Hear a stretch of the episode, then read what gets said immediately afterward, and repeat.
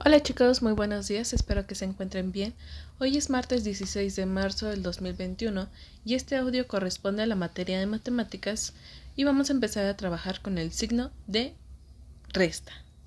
Al igual que el, signo de suma, ustedes van a tener que representar el signo de resta en esta ocasión, por el cual tendrán en su cuadernillo a trabajar los puntos que son 3 y 6.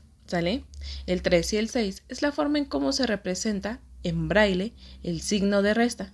Para cuando nosotros queremos trabajar una operación donde tenemos que restar o quitar cantidad, nosotros estaremos utilizando lo que es el signo de resta. ¿Sale? Entonces se los vuelvo a repetir. El signo de resta es el punto 3 y el punto 6.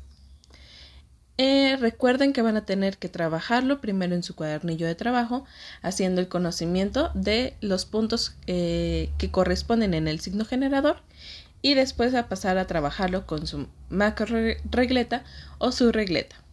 Y por último, con su caja de sumas y restas van a tener que utilizarla para hacer diversas operaciones que sus mamás les van a ir dictando. ¿Sale? Si sus mamás les dicen 8, pues van a tener que colocar en un espacio 8 fichitas o 8, o 8 objetos. Y del otro lado, si les dicen 5, pues van a tener que quitarlos de esos 5 que ya, de esos 8 que ya pusieron, van a tener que quitar 5. ¿Sale? Y luego sumar los que les quedaron. ¿Sale? Es la forma en cómo lo van a trabajar.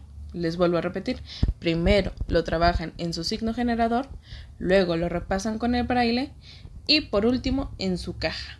¿Sale?